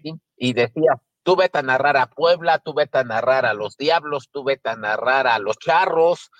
Y el que, el que narraba al Águila de Veracruz era Sergio Morales Ortiz, y él narró ese campeonato del Águila que le ganaron la serie final a los Diablos Rojos del México, y yo vi una foto de Chara Mansur cargando en su hombro en esa final eh, que ganó el, el Águila al manager Enrique Izquierdo. Don Enrique Izquierdo, exactamente. Un señor Realmente, sí. delgado, sí. alto. Y, el que, y en el juego del campeonato, cuando le ganan el campeonato a Diablos, Chara Mansur, que pues estaba joven, fuerte, cargó en sus hombros o sacó a hombros como torero a Enrique, Izquierdo, Izquierdo, y Chara Mansur lo car y, y, Chara Mansur lo tenía cargando. Y quién lo dijera que dos años después ella era dueño de equipo y lo hizo campeón. Sí, y después de que él como aficionado eh, estuvo sacando, paseó en hombros a, al manager del Águila dos años antes. ¿Quién dijera todo eso? Fíjese, don Guillermo. Sí. Y sí. después ya sus hijos este Robert, Roberto con, con, los Diablos, que le compró el equipo a Ángel Vázquez, al gallego Ángel Vázquez, que fue el dueño de los Diablos en los setentas, el que tuvo de manager a Wilfrido Calviño, eh, estos equipos que ganaron campeonatos, cuando Aurelio, cuando el Cananea Reyes ganó su primer campeonato, eh, este fue eh, eh, bueno, el primer campeonato lo ganó, lo ganó, lo ganó con Charros en aquella serie final del 71, 71 que sí. Saltillo iba, que Saltillo iba ganando 3-0 y los Charros dirigidos por el Cananea eh, le consiguieron dar la vuelta. Gracias con algo a que hemos lluvia. platicado. Sí, a la lluvia, porque llovió y como llovió un sábado y la serie estaba 3-0 favor Saltillo, que Saltillo también era un equipo nuevo en la, en la liga, y dirigidos por Tomás Herrera. Don Tomás Herrera con los dueños de Zaraperos dijeron, nos queremos coronar el domingo. Entonces, ¿qué hacemos? Ponemos doble juego para que por lo menos ganamos uno y nos coronamos en domingo. Y que el Cananea le gana los dos juegos del domingo en Saltillo y que obliga a la serie a que regrese a Guadalajara. Y ya de Guadalajara no salieron vivos los zaraperos. No, ahí, y pues ya de. Me acuerdo que Sí, esto fue en el, en el 71 y al año siguiente volvieron a perder la final los zaraperos, volvieron a ganar la zona norte y, y, y fue- y perdieron la final en el 72. Sí, con, contra el equipo de Don Chara Mansur. Sí, perdieron la final dos años seguidos y ahí se les empezó a decir el mote del llamerito. El llamerito, exactamente. Los zaraperos de Saltillo. Sí, yo sí, porque llegaban a la final, pero ya merito eran campeones y perdían la final. Sí. Se quedaron con el ay merito, don Guillermo. Sí. sí. De hecho, no, ganaron la temporada extraordinaria del 80 y del 80, que pero las, ni los aficionados de Saltillo cuentan ese como campeonato porque fue la temporada de la huelga de la nave y ya cuando ya estalló todo el problema, la liga hizo una temporada cortita, como de un mes, mes y medio, con solo seis equipos, seis equipos. pero principalmente ya habían perdido a todos los peloteros buenos que hicieron huelga y se formaron su liga en la nave. Entonces esa temporada quedó con los peloteros que ya no eran tan buenos y que no se quisieron unir a la nave, porque los más destacados, los estrellas, los más inteligentes, los más talentosos, se quedaron en la Liga Nacional de la Nave. Eso, eso de la huelga que dio por resultado a la nave, es un, un periodo negro para la Liga Mexicana del Béisbol, ¿no, don Guillermo? Sí, espantoso, porque realmente ahí lo que valió fue que don Alejo Peralta dijo, yo a ninguno de estos revoltosos, con otras palabras, sí, sí, sí. este cabezones, etcétera, les voy a conceder su petición, que querían cosas muy justas que ahora tiene la liga, que viajaran en avión o mejores condiciones de viaje, que llegaran a mejores hoteles porque llegaban a verdaderas posilgas, que pudieran tener un sueldo más digno, que pudieran eh, tener seguro médico y, y una pensión jubilatoria pues como cualquier otro trabajador en, México que, está afiliado al Seguro Social y tiene él, y su familia servicio médico, y, en ese entonces no había pobres, eh, pero los trabajadores de empresas privadas a través del Seguro Social podían tener una pensión de por vida una vez que llegaran a la edad de retiro. Todo eso lo reclamaban los beisbolistas en aquel movimiento encabezado que todavía vive Ramón Abulón Hernández, que era el segunda base de Diablos. Exactamente, el Abulón. el Abulón. Ahí lo que pasó es que primero los estrellas se unieron a la nave, principalmente Maximino León, Héctor Espino y Ramón Arano. Pero ya avanzado el movimiento y cuando ya era irreversible que los, que los peloteros en huelga hicieran su propia liga porque no se iban a arreglar con Alejo Peralta, que era el alto comisionado y el que mandaba en la Liga Mexicana. Lo que hizo don Alejo es que les dio una lana muy fuerte a Héctor Espino, a Maximino León y a Ramón Arano y traicionaron al movimiento de la, de nave, la nave y se quedaron en Liga Mexicana. Sí, fueron, los llamaron esquiroles porque realmente se vendieron como Judas por unas cuantas monedas y, y, ya decidieron no, no, no unirse a la nave y se quedaron en Liga Mexicana, pero eran peloteros que ya iban de salida y que ya sus mejores años había pasado. De hecho, Héctor Espino se retiró un año después y se retiró con Diablo. Sí, y si hubiera seguido la nave, ahorita fuera la que, como dicen, la que rifa y parte el queso.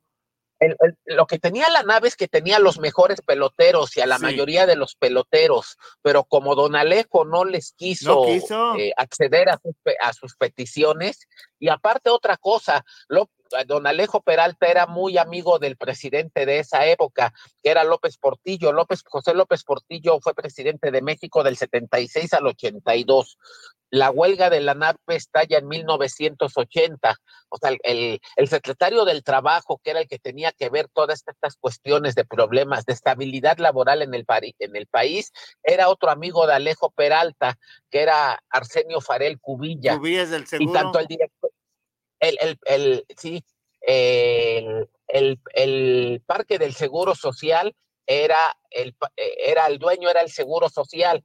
Lo lógico es que si eh, hubo una huelga y los, y la, los patrones que era Alejo Peralta y los dueños de la liga, incluyendo a los Mansur, a Jaime Pérez Avellá, eh, este, eh, jugaban en el Parque del Seguro Social, pero el Parque del Seguro Social era de la institución de los trabajadores lo, yo lo que pienso particularmente es que el gobierno le debió de haber dejado el parque a la nave. Era lo lógico, porque sí. eran un movimiento de trabajadores, un movimiento laboral. pero López Portillo y Arsenio Farel Cubillas eh, apoyaron a su amigo Alejo Peralta y estuvieron en contra de la nave y le dejaron el parque del Seguro Social a la Liga Mexicana. Yo creo que desde ahí empezó el fracaso administrativo de la nave. Tuvieron equipo, la Liga Nacional que estuvo vigente del 81, que fue su primera temporada, al 86. Fueron seis temporadas. El único equipo estable que duró esas seis temporadas fueron los Tuzos de la Universidad Autónoma de Zacatecas.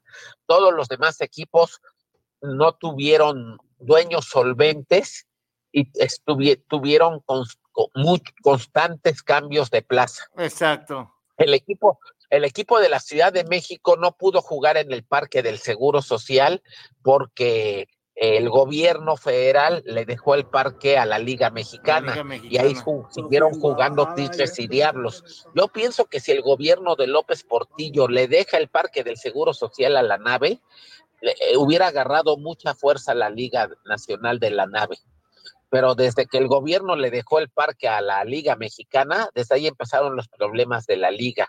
Ellos tuvieron equipo en la, Ciudad de México, el equipo en la Ciudad de México tuvo varios nombres. El primero fueron los Metropolitanos de la Ciudad de México, después cambió de nombre a Aztecas de la Ciudad de México, ahora que va a haber equipo de la Liga Mexicana en Querétaro, yo recordaba hace algunos programas que ya hubo béisbol profesional en Querétaro, pero fue con un equipo de la nave y se llamaron los Celestes de Querétaro. Tuvieron equipo en Celaya, en Querétaro, en Gómez Palacio, en Chihuahua, en Monterrey. En Monterrey se llamaron los norteños de Monterrey. Tuvieron equipo en Reynosa. Tuvieron una de sus plazas principales fue Puebla y ahí pasó al revés de la Ciudad de México. El gobernador de Puebla, que era Guillermo Jiménez Morales, le entregó el estadio Hermano Cerdán a la nave. Y entonces los Pérez ya tuvieron que mudar el equipo de Puebla a Campeche, porque Campeche, que había tenido equipo en el 79, se había quedado sin equipo para la temporada del 81. Gracias a los Pérez Gracias a los Pérez ya llegaron con su equipo al Campeche y el equipo campeón del 79 que era tan bueno, el del 79 que fue la última temporada anterior a la Liga de la Nave, ese equipo que decía que tenía una extraordinaria rotación de abridores, el equipo se dividió por mitad. La mitad de los peloteros se fueron a la nave y la otra mitad de los peloteros se quedaron en Liga Mexicana y se los llevó Pérez Avellá Campeche pues los dos equipos fueron campeones porque era muy bueno. El equipo del 79 tenía de catcher a Paquín Estrada, que se quedó en Liga Mexicana. En tercera base a Pepe Elguezábal, que se fue a la nave. El shortstop era el Houston Jiménez, que se fue a la nave. El segunda base era Zamorita Hernández, que se quedó en Liga Mexicana. El primera base era Raúl Colón, que se fue a la nave. Los jardineros, el, el, jardinero derecho era Héctor el superratón Zamudio, que se fue a la nave. A la nave. El jardinero central era Luis Lora, que se quedó en Liga Mexicana. El jardinero izquierdo era Morris Neckley, se quedó en Liga Mexicana. El bateador designado era Luis Alberto Carreño, que se fue a la nave. Los, los abridores eh, Pablo Gutiérrez Delfín, que mencionábamos con, ese equipo de Don Chara Mansur, se fue a la nave. Eh, Ernesto Escárraga se quedó en Liga Mexicana. Fernando López, que era buenísimo, que en el 79 tiró juegos sin hit ni carrera con los Ángeles de Puebla y tiró juegos sin hit ni, carrera con los Marineros de Guaymas de la Liga del Pacífico. Muchos años después repitió la hazaña Manny Barrera. Eh, este que ahora lo tomaron de refuerzo eh, los Naranjeros de Hermosillo, va a estar en la serie final y probablemente lo tengamos en Miami. Él repitió la hazaña de, que hizo Fernando López en el 79. Eh, tiró juegos sin hit ni carrera el mismo año con Culiacán y con los Toros de Tijuana. Exactamente. bueno, ese equipo, eh, Fernando López y Pablo Gutiérrez Delfín se fueron a la, a la nave y César Díaz y Ernesto Escárraga se quedaron en Liga Mexicana. El preparador, que era Antonio Pulido, se quedó en Liga Mexicana y el cerrador que tiraba durísimo, Ramón el Látigo Munguía, se fue a la nave. Y el equipo que, del, que se quedó en Liga Mexicana no pudo jugar en Puebla porque el gobernador le dio el estadio al equipo de la, nave. Los Pérez Avellá se tuvieron que ir a Campeche e hicieron campeón a Campeche en el 83. Y el equipo de la nave se quedó en Puebla y fue campeón eh, los dos primeros años de la Liga Nacional de la Nave en el 81. De hecho, el equipo se llamó Ángeles 450 porque la ciudad de Puebla fue fundada el 16 de abril de 1531 y en 1981 cumplió 450 años. En ese entonces parecía lejísimos el, el 2031 que la ciudad de Puebla va a cumplir 500 años y ya tenemos el 2031 casi a la vuelta de la esquina. Hijo, ¿cómo ha pasado el tiempo, don Guillermo, eh? Sí, Sí, pues ya casi en el 80, o sea, en el, en el 2030 se cumplirían 50 años de la huelga de la nave. Fíjese nomás, 50 años de ese movimiento que quizás... Sí, se cumplen en el, en el, fue en el 80, se cumplirían en el 2030 y que empezó en el puerto de Veracruz en un juego entre Ángeles de Puebla, que era el campeón, y el Águila de Veracruz, que terminó con los peloteros de Los Ángeles de Puebla en, en la cárcel eh, por instrucciones de los dueños del águila. Sí, e, e, ese pleito que terminó con eso fue lo que dio origen al movimiento de la nave. Al día siguiente se estaba jugando en la ciudad, en el Parque del Seguro Social, el clásico Tigres Diablos, y el juego no se jugó porque los peloteros, como ya estaban en huelga, se negaron al salir al campo cuenta la anécdota que Alejo Peralta los amenazó con pistola para obligarlos a jugar a punta de pistola y ni así eh, se mantuvieron firmes y ni así salieron a jugar. Voy a procurar, yo tengo amistad con Fernando López. Fernando López es uno, fue pitcher de Los Ángeles de Puebla, campeones del 79, y uno de los iniciadores del movimiento de la nave. También tengo amistad con Bulmaro López, y con algunos de los que, pues creo que a través de ellos podemos ah, conseguir a la Bulón Hernández, a ver si en algún programa pronto lo, tenemos, que, que, nos platique de, del movimiento de la nave y de cómo inició la huelga, y si fue cierto eso, que don Alejo los, los amenazó a los peloteros de Tigres y Diablos que, eh, con la pistola para que salieran a jugar. Pues no lo dude, ya ve que don Alejo era hombre de pocas palabras y tenía, y tenía y tenía guardaespaldas. ¿Sí? yo pienso que si los amenazó con la pistola no fue él, fueron los, guaruras, por así decirlo. Sí, sería bueno exactamente. A ver si podemos traer algunos anavistas de los que viven que nos platiquen. Que, sí, voy a, voy a ver si al primero que traemos es a Fernando López. Sí, fabuloso sería. Él él vive en un lugar que se llama Pittsburgh, Texas sí, como la ciudad del acero, pero en una población pequeña en Texas. A ver si, si hacemos un enlace telefónico con él. Exactamente. le, voy a comentar. Yo, yo, yo pienso que me va a decir que sí, acepta la invitación y que nos platique de, de, aquel movimiento de la, de la nave y de aquel béisbol romántico de los setentas. El mejor béisbol que hemos tenido, don Guillermo. No me canso de decirlo. Sí, Coco. Yo, yo, yo estaba muy niño y cómo extraño esa época. Yo me acuerdo, tenía seis, siete años y buscaba las transmisiones de radio. Ahí me ponía a moverle al radio para buscar en dónde encontraba una transmisión de béisbol. XCQ y XCX. X, esas, oye, escuchan en todo el país, la XCX, que es la 730, transmitía los juegos del local de Diablos con, todavía no estaba Antonio de Valdés, ni, Enrique Bura, que ellos llegaron en los ochentas, Pepe Segarra, Toño de Valdés a transmitir a Diablos y Pepe Segarra y Enrique Bura a transmitir a los Tigres. Ellos fueron de los ochentas. De los setentas quienes transmitían eran el Rápido Esquivel y uno que fue luchador que después se hizo locutor, Enrique, Enrique Yáñez.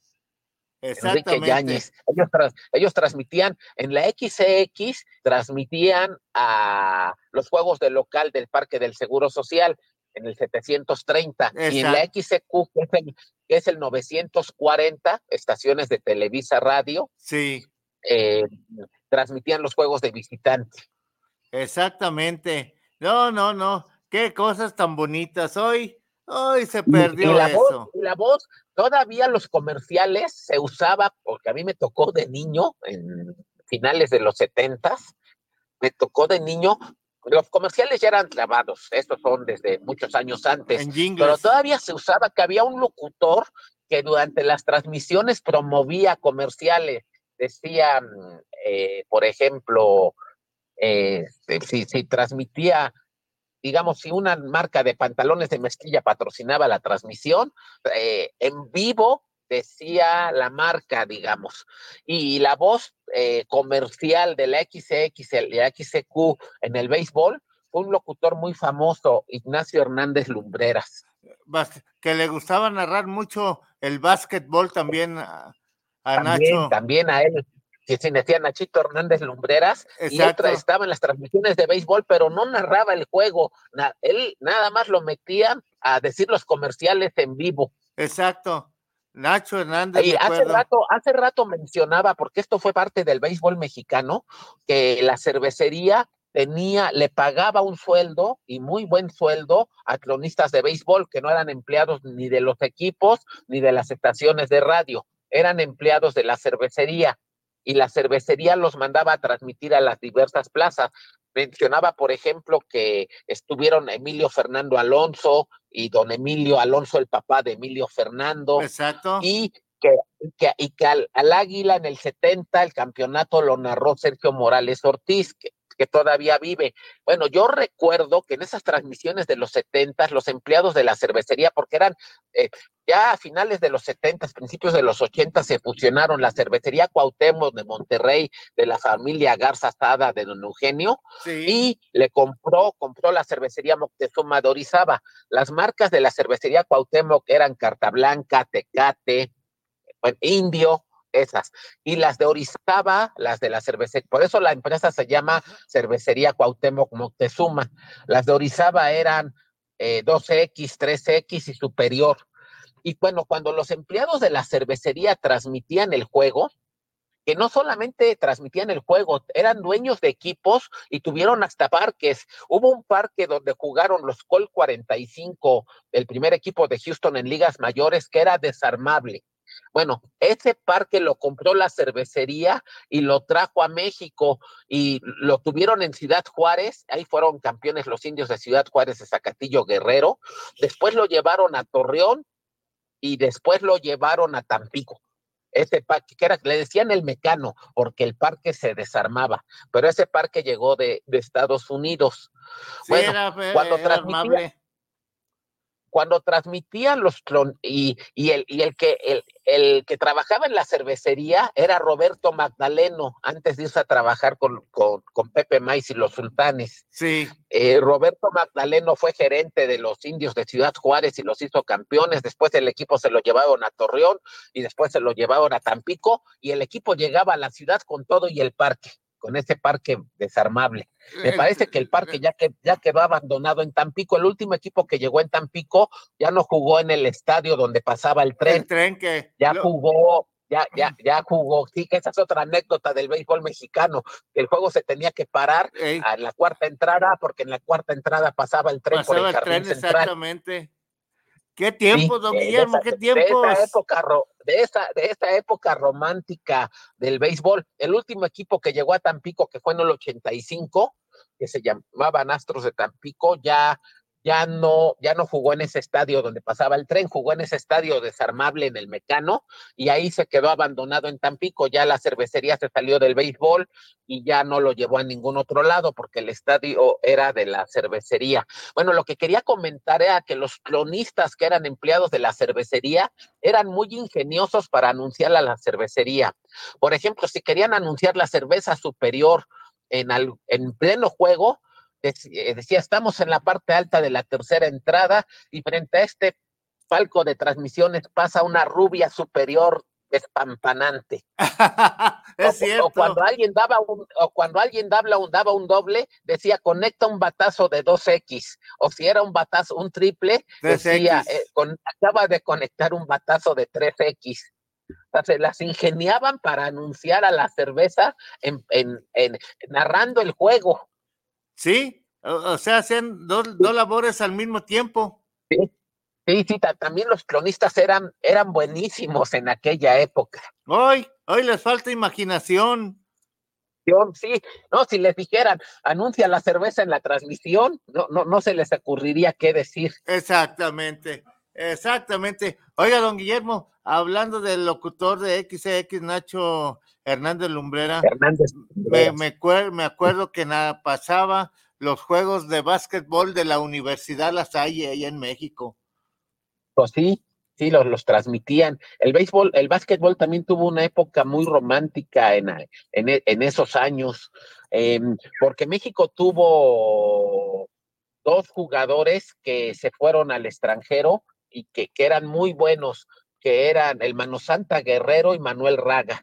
Ey, el que, que Mano trata del- Santa. de- Santa Guerrero, sí, que de, de los de los setentas. Manuel Guerrero también se llamaba, creo, también ¿no? empezó, empezó a tener, y aparte México tuvo dos eventos muy importantes donde eh, participó la selección mexicana de básquetbol, los Juegos Olímpicos del 68 y los Juegos Panamericanos del 75, ambos en la Ciudad de México. Sí. Y también para concluir con el básquetbol, la primera medalla de deporte de conjunto en México en unos Juegos Olímpicos fue México fue medalla de bronce en los Juegos Olímpicos de Berlín 36, aquellos Juegos Olímpicos de Hitler donde estuvo Jesse Owens que desafió la superioridad de la raza aria. Aria, bueno, en esos Juegos. Olímpicos de Berlín 36, México ganó medalla de bronce en el básquetbol.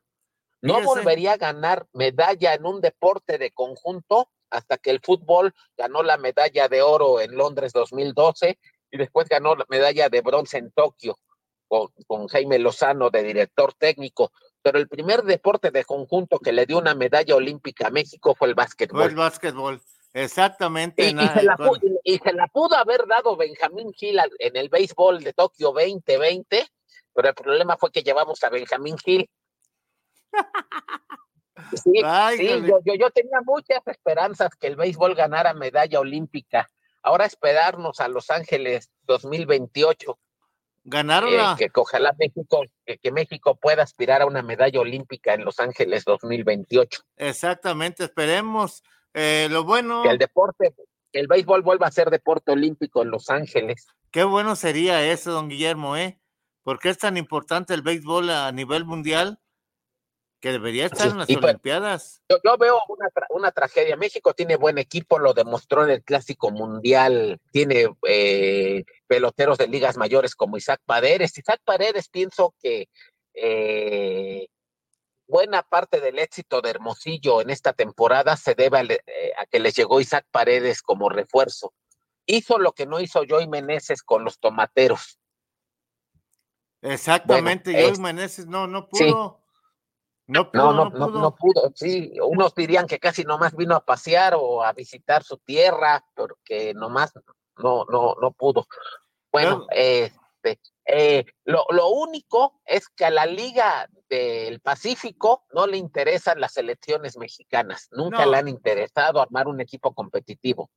Y la Liga Mexicana tiene tantos problemas ahorita que, que, que- que no es prioridad ir, ir pensando desde cuatro años antes. Este año es año olímpico, los Juegos Olímpicos son en el verano en París y los siguientes Juegos Olímpicos es donde el béisbol vuelve a ser deporte olímpico. Sí, ¿sí? Sería la Liga Mexicana la- junto con la Federación que preside Enrique Mayorga, la Federación Mexicana de Béisbol, las que tendrían que estar viendo con cuatro años de anticipación cómo hacer, cómo conseguir un equipo exitoso que pueda aspirar a la medalla olímpica. y no lo hacen. Pero no están, no lo hacen por yo, lo que decíamos hace rato, tiene tantos problemas la Liga Mexicana que armar un equipo competitivo para, para Los Ángeles 2028, pues es en lo que menos están pensando. Fíjese, don Guillermo, que eh, hay pelotero nacional, nacional para formar un equipo ah, para que represente con dignidad a México. No necesitamos de traer. Aparte, Sí, de los que fueron exitosos en el Clásico Mundial, Isaac Paredes, eh, eh, Luis Urias, por ejemplo. Ahora todavía no sabemos qué va a pasar con Julio Urias, pero este eh, Él ya no regresa a Dodgers. el equipo, el equipo que fue, eh, sí, sí, decía porque él fue el, el- el abridor mexicano estelar en el Clásico Mundial del 2023. Pero em, eh, Randy Arozarena, que ya, que ya, que ya es mexicano, tiene su, su carta de naturalización y tuvo un estupendo clásico, clásico mundial. Alex Verdugo. Hay varios, hay varios, pero realmente. Alex Thomas fue, Alex Thomas fue el carneo central, Oscar Bars fue, fue el catcher. Eh, el mismo Joy Meneses fue primera base, Rowdy Telles fue el bateador designado. Ni más ni menos. Isaac Paredes, en, Isaac, Isaac Paredes en tercera base, Luis, Luis Urias en el, en el shortstop o en segunda base. Trejo de Sí. nada sirvió. Sí, sí, Ah. eh, y, y- y aquí menos. Sí. Eh, Aquí no sirvió para nada, don Guillermo. Realmente. No, no. No, no. Sí. Fue. Yo, yo todavía. Yo creo que juega mejor un, exactamente. un Y, muchacho y llanero. aparte, Sí, le los buenos, aparte, todos los que mencioné son peloteros de grandes ligas. Sí. Pero aparte ese equipo podría recibir eh, eh, un buen apoyo de los peloteros de Liga Mexicana. No hay que menospreciar el béisbol que se juega en Liga Mexicana. No, no, al contrario. Es lo que le comento. Hay buen, buen material para hacer una buena sí. selección. Pero. Sí. De do- hecho, eh, para los Juegos Olímpicos que no se permitieron eh, de Tokio, que no se permitieron peloteros de ligas mayores. Dominicana, por ejemplo, armó casi todo su roster. Como no podía llevar peloteros que pertenecen a equipos de ligas mayores, a- armó su equipo olímpico de peloteros que juegan en Liga Mexicana.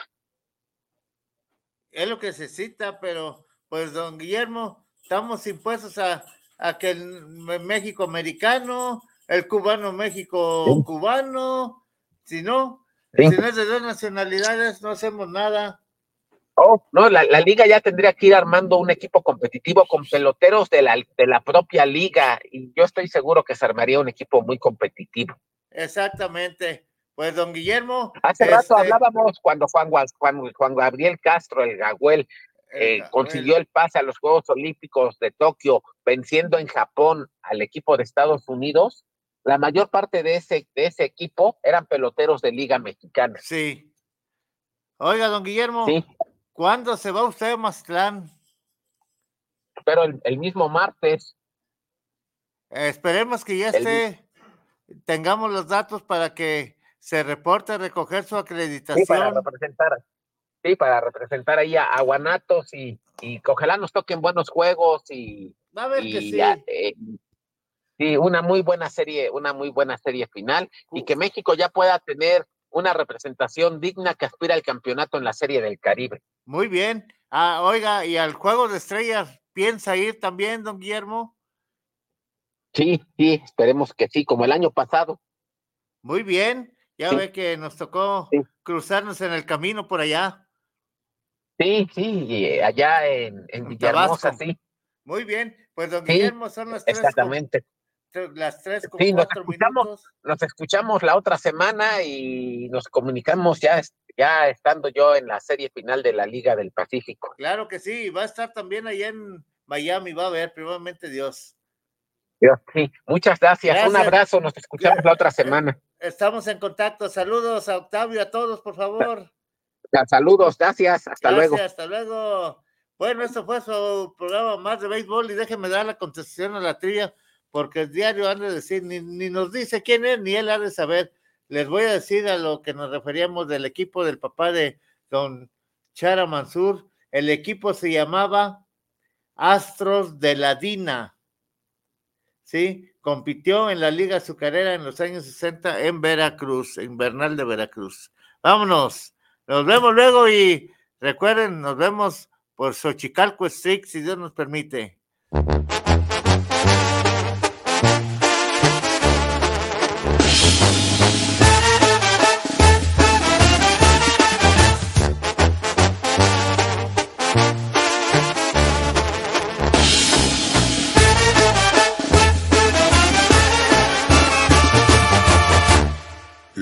Mochis, Sinaloa, rinconcito de ensueño.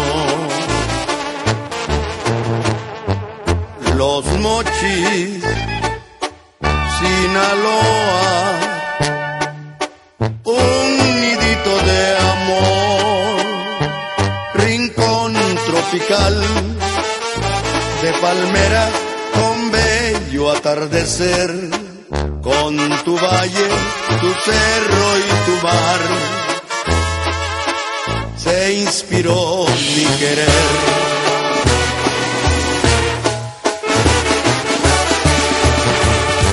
los mochis con vientos, con olor a caña. Parque Sinaloa, embelezo mi alma. Canté con el mar, hondo cantar de olvido y pude forjar sueño de amor divino. Ay, hiciste tornar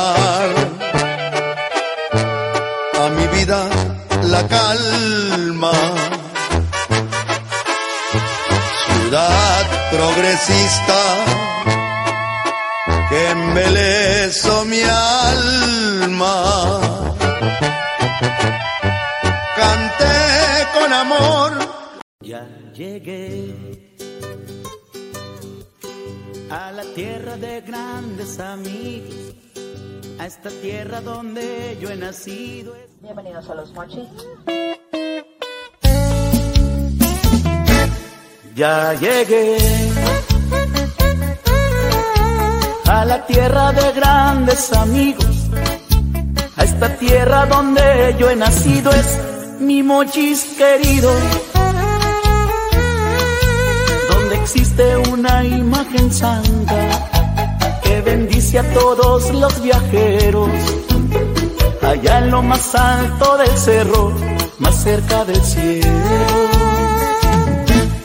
Cantaré, canción de todo corazón, desde Choice hasta ir a la isla del Farallón. Sinceramente yo les digo, el por qué no olvidar mis raíces, es porque tuve momentos amargos y momentos felices. Es mi mochis querido,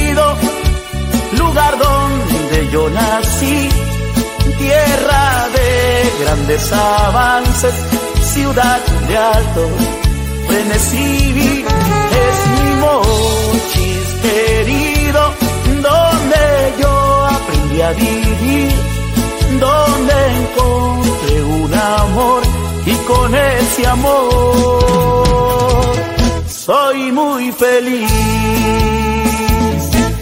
Gracias doy